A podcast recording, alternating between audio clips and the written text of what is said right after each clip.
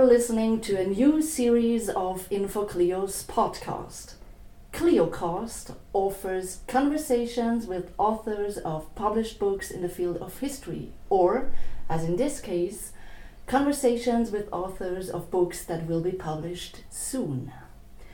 Now, it is our great pleasure, and we are very delighted to welcome our guest, Dipesh Chakrabarty, Distinguished Professor of History, South Asian Languages and Civilizations at the University of Chicago. For most scholars, he is known for his fundamental and influential contributions to post colonial studies. During the last decade, we have been following his reasoning about climate change and the concept of the Anthropocene. And that's what we put in the center of our today's conversation the concept of the Anthropocene. Dipesh Chakrabarty, a warm welcome. Thank you. Today's interview with our guest is performed by two scholars. First, Gesine Krüger, professor of history and African studies at the University of Zurich, and myself, Ariane Tanner, freelance historian and lecturer at the Universities of Zurich and Lucerne. Dipesh Chakrabarty, we are glad to have you here and are very much looking forward to talking with you for the next 30 minutes. Well, yeah, thank you very much for coming.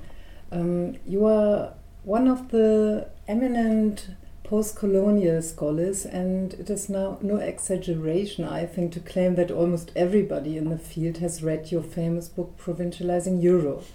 So, how did you get involved with the concept of the Anthropocene? Why did you think uh, more than 10 years ago that historians, historians should work with the concept, with the Anthropocene? So there is a um, an autobiographical answer to uh, how did I get interested in the Anthropocene. It's simple. I'm a naturalized Australian, and uh, in my encounter with natural beauty was after I went to Australia, and I did my PhD from Canberra, and Canberra has beautiful nature spots all around it things that I never had in my life in Calcutta. Um, Calcutta was just too built up to have, you know, and too many people to have these kind of spots. I loved them, and in 2003, a wildfire destroyed 400 houses, killed five people, and destroyed all the nature spots I loved. So they looked like scenes from that Australian movie called Mad Max. I don't know if you've seen it. Yeah. Uh, it really looked like uh, dystopic, nightmarish. You know, all those outdoors and I asked, and I was interested in the history of these fires. Why did they have such fires? And I knew that Australia ecologically needs fires to Mm. regenerate gum trees. And I knew that Australia was subject to cyclical droughts. But everybody said this was not drought, ordinary drought, this was climate change. And I hadn't heard about climate change. So I said, What's climate change? And I began to read about it. And what I read, the first thing that struck me as a historian, as a social historian, was to read about this so called geological agency of humans. Right? And as a historian, I always thought about social agency of, you know, the peasants being giving agency to peasants, women claiming agency, Dalits claiming agency, subalterns claiming agency. So I used to think of agency as something which has to do with human autonomy and freedom in life. This, and I also knew from a little bit of environmental history that humans interacted with their environment and that biologically we're agents. We bring other human beings into the world. But what did it mean to say that they were geological agents? And the more I read, they said we have a collective capacity to postpone the next ice age by anything between 50,000 or 500,000 years. And when I read that, it just blew my mind. I thought, so what does it mean to think of human beings, as a historian of human beings, as having these two kinds of agencies, right? Individually, the social agency, the struggle for freedom, for rights, for democracy that I was a historian of. And then collectively, without technology, this having this capacity, which usually belong to things like asteroid strike, volcanic eruption, continental tectonic shifts, right? I mean, that's what. So these scientists were saying we have that kind of force, uh, and particularly they were saying that because we can now change the glacial, the cycle of glacial periods and this interglacial warm period, that we had the same force as what they used to call the Milankovitch effect, which is a Yugoslav scientist who worked out with crude mathematics that uh, these move between glacial and interglacial cycles dependent on the orbital tilt of the planet's orbit and its uh, uh, those sorts of forces, the angle towards sun, etc. So we were exercising same kind of force. When I read this, I thought, who is this we? As distinct from saying we want democracy, we want more rights. And you know, I mean, I come out of the 60s, right? And fr- from the 60s, the entire world has seen indigenous people's rights, civil liberties struggle in America, decolonization, women's second wave feminism, then the untouchable people's struggle, Dalit struggles in India. So I had grown up through a celebration of agency. And then to so I I thought, so who is this we? And I could not then find any other way of thinking of this we as a technology creating species. And that and I wrote this up and it created all the problems. yeah, I think uh, this question of the we, um, this was already present in um, your um, fundamental text of the re- year 2009. Right. I think with the text The Climate of History Four Theses, Right. you set standards for the discourse about the Anthropocene. Um, your guiding question then was if globalization and global warming are born of overlapping processes, how do we bring them together in our understanding of the world? Right. That question was deeply rooted in a dissatisfaction with the theories and narratives at hand, for example, in Marxist literature or post colonial theories, because they could not grasp the globality in the concept of the Anthropocene, as you mentioned before. What has changed since then, the year 2009, and how would you describe the main shifts in your own reasoning? Yeah. So, uh, so it was good to be criticized. You know, when I wrote all that in 2009, I mean, criticism hurts, but criticism also teaches you. Uh, and uh, sometimes people crit- criticize you in a friendly way, and sometimes they do it in a hostile way. And I got both, and uh, which was good. But then, but then I also I was not satisfied by the criticism because I did not think the criticism was providing an answer to the question I was asking. Mm. So, so now and over time, I realized that the and actually one person who also helped me to formulate this was this Canadian French philosopher Catherine Malabou.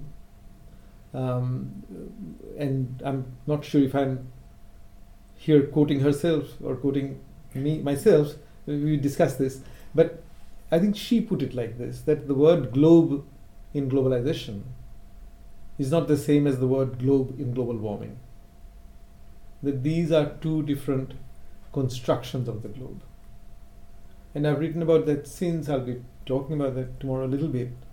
But what I've been doing, I realize over the years, is that I've been reading uh, scientists, mainly geologists, who are writing about climate change. So if you think about climate change and think it up as through, dis- through disciplinary divides, so you might say that there's a physics of climate change, which is roughly the relationship that even Arrhenius discovered in the 1890s that if you put more carbon dioxide in the atmosphere, then the temperature goes up. Now that's like a physical law.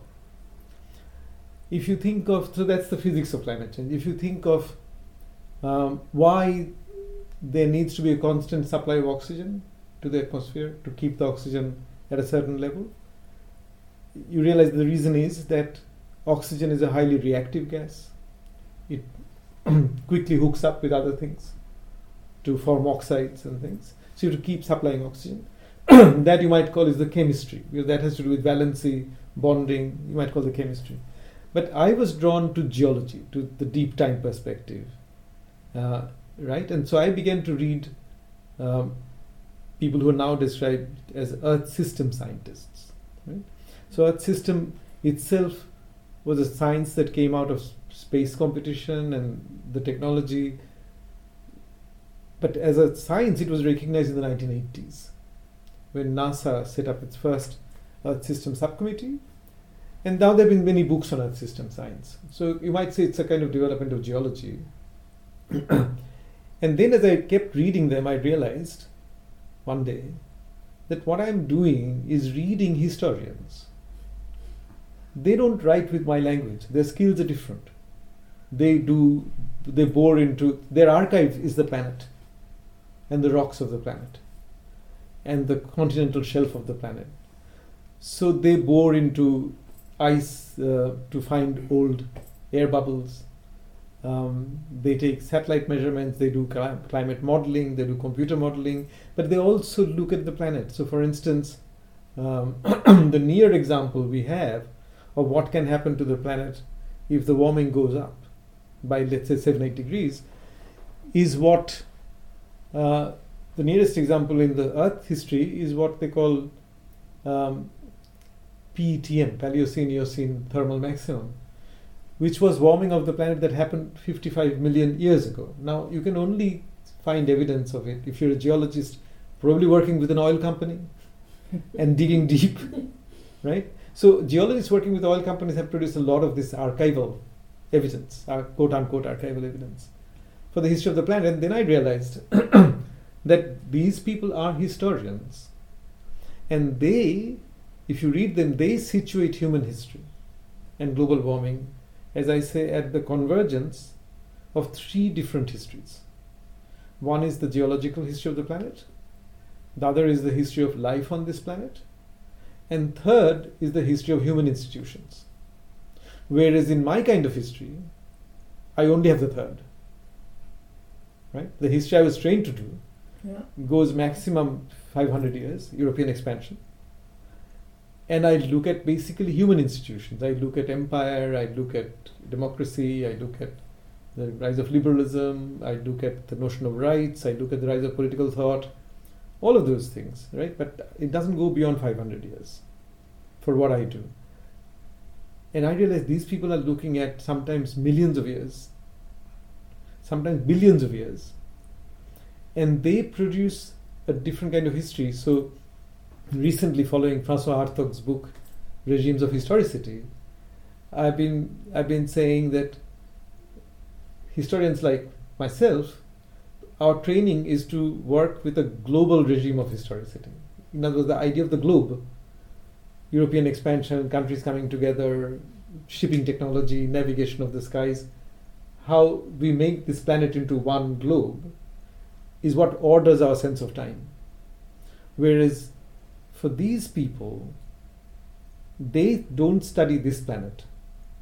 They ask question if you ask, if you ask a question that Earth system scientists ask, why is this planet friendly to life, complex life like our lives? You can't answer that question without studying Mars and Venus, without studying other planets. So they are in a field that you might call planetology, or comparative planetary studies.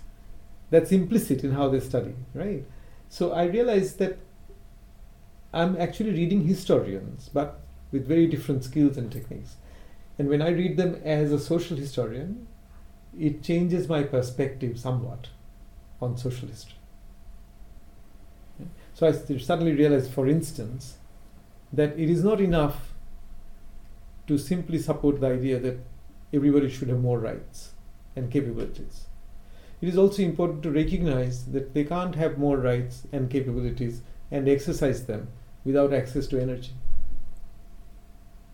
So, more democratic society will have need more access to energy. And that's why Amartya Sen is completely right to say that even if we move from fossil fuel to renewable energy, the total demand for energy has to go up. So those kind of perspectives wouldn't have hit me if I hadn't been reading Earth System Scientists. But let me come back to one point you said just now that we as historians are dealing only with a couple of hundred years and 500 years. Yeah. As, yeah. okay. Uh, Yeah. Yeah. European expansion, basically. Yeah, but I mean, when we think about the cu- the cultural turns, ne? Yeah. and when we started to care about death and birth, bodies, topics Th- like then we- that, we I think we already started to read different Mm. literature, different archives, That's and true. yeah, That is true. And in many ways, when you do history of religions, for instance, mm, mm, um, you go further back. yeah, But I'm saying my kind of anti colonial, the particular branch of history that I came from, but you're still studying human institutions. Then I grant you that you go earlier.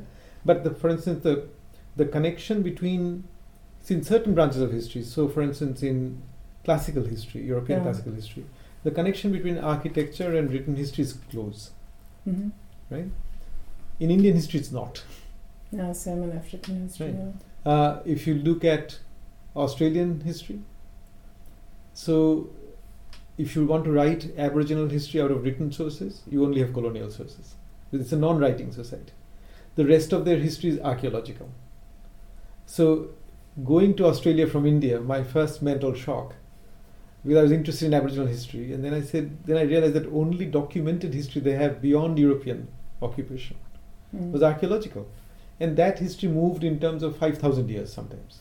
Mm. Whereas people were doing PhDs on 10 years of a viceroy, viceroyalty in Indian history, right? So for us, like 10 years, 20 years mattered so much because of the closeness of information. For them, um, you would sometimes say, okay, this this midden, which is where they would um, catch oysters Yeah. and mussels and shell them and roast them on hot rocks and then throw the shells.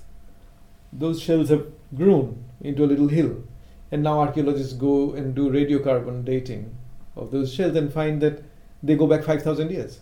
So from then they conclude, okay, so Aboriginal groups have been coming to this coastal place for continuously for 5,000 years to do this, right?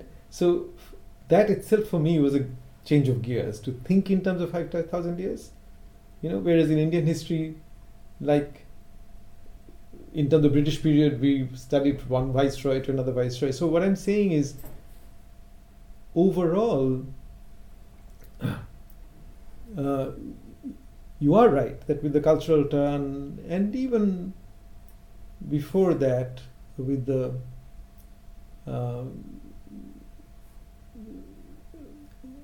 even with the European antiquarians uh, studying religion, people often went back. Um, should a few thousand years, there's no question. But I was speaking mainly of the kind of anti colonial history that subaltern Mm. studies and Provincializing Europe, and my work came out of, where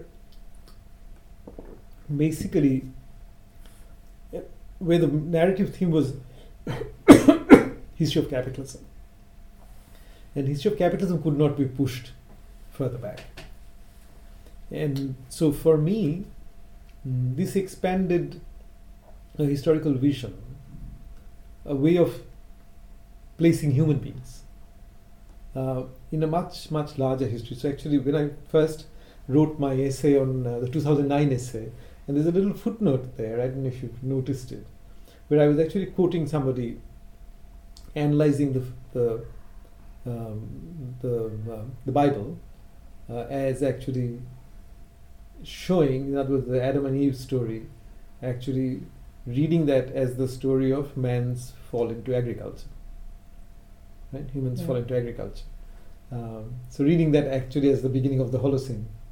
Uh, they didn't call it that, but saying that one could. So there, there you see somebody could read it for even ten thousand year history. But but overall, what happens is that even in archaeology, see over time these subjects have become quantitative, including lab work. So in archaeology, suppose you find I have a colleague who used to work on origins of rice cultivation in South Asia. She's now changed, moved somewhere else. But they had to do lab. They would find old burnt rice, rice seeds, and they would have to date them. They would have to find out their chemical composition to see what kind of rice, right? Yeah. So the methods were totally different from what, even in the cultural turn, Yeah. that what a textual historian or an anthropologically oriented historian would use. Yeah, sure, of course. Yeah. So, um, you think there is a difference between human historical time and the time of geology, or should we bridge that? Well, that's a very interesting point. So I've, I've so uh, once I said once I got all these criticisms, and I Mm. said, look, uh, um,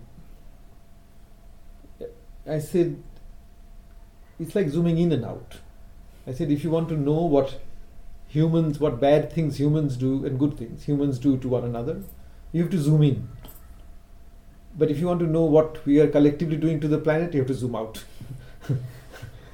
And then somebody criticized me, more than one person criticized me, saying, but that's not enough. We have to say how these two articulate in our lives. How do they come together? So, um, so I often say to people that they don't always come together in a bad way. So, what scientists call our our geological agency or capacity to change the world so much is also the capacity that has created a world in which human beings have flourished in numbers, in the number of people who have better lives, in having more democracy in our lives, in having more rights in our lives. So, in many ways, you could say we have loved the Anthropocene. I mean, Anthropocene is a bad name to give to a period that probably is one of the best periods in our history. So, I mean, who would want to go back and live in feudal period when only few families had all the wealth? Um, also, I often say, look, just think technically. Today, because of all these technologies and smartphones, average human being processes much more information than people did in a peasant society uh, or in a tribal society or even in early capitalist society.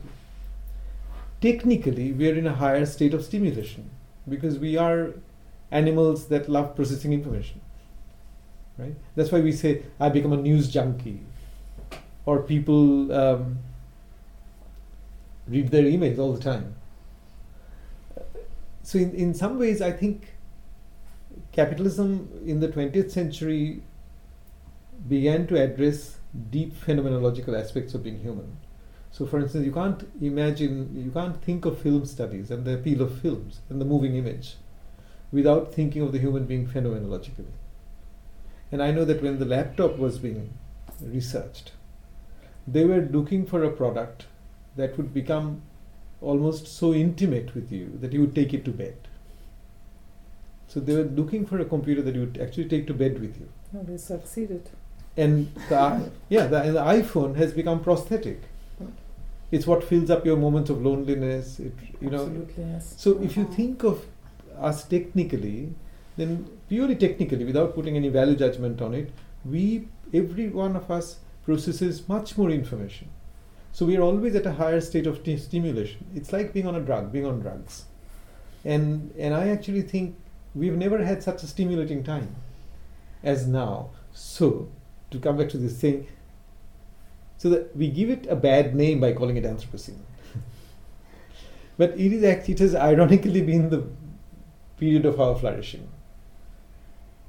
Um, would you say that it is almost mandatory for scholars engaging with the concept of the Anthropocene to offer a historical narrative that allows for political action?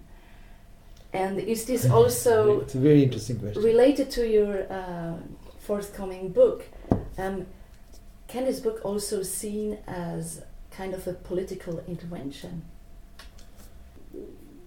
I think we have to be political, of course, but we have to be political not in the way that political thought has taught us to be political. Mm. And my, my submission is that we do not yet know how to be political in a new way. If you'd asked me three years ago, I wouldn't have said planet has to be a category of humanist thought. It's only last year, as I've been reading more Heidegger, reading these debates, and I suddenly realize this is what Earth Scientist System helped me to do. As a humanist, I can see from their work how the planet has to be a category in our humanist thinking. Yeah. Right? And therefore, I reject Heidegger's anti science position. Mm. And I say it is, we can't stick to Heidegger's position. So, normally in thinking the globe, we think of human worlding of the earth, making of the globe, these three categories with which historians work with world history and global Mm, history, but not with planet. And I kind of, and I try to argue that the planet can now be made a category for us. Mm. And that's what I'm taking them. Do I give something back to Earth system scientists? I think that's their business. If they find something in this, I'm happy. And if they don't, it's one more instance of failure of the conversation between the two cultures. I think we are really looking forward to reading the book. Yes, yes, and thank you very much Thank for you. sharing your thoughts Yeah. and your time with us. Thank you for your questions and for your interest in my work. you. I'm very honored. This was Cliocast, Eva Chakrabarty on November the 22nd in Bern.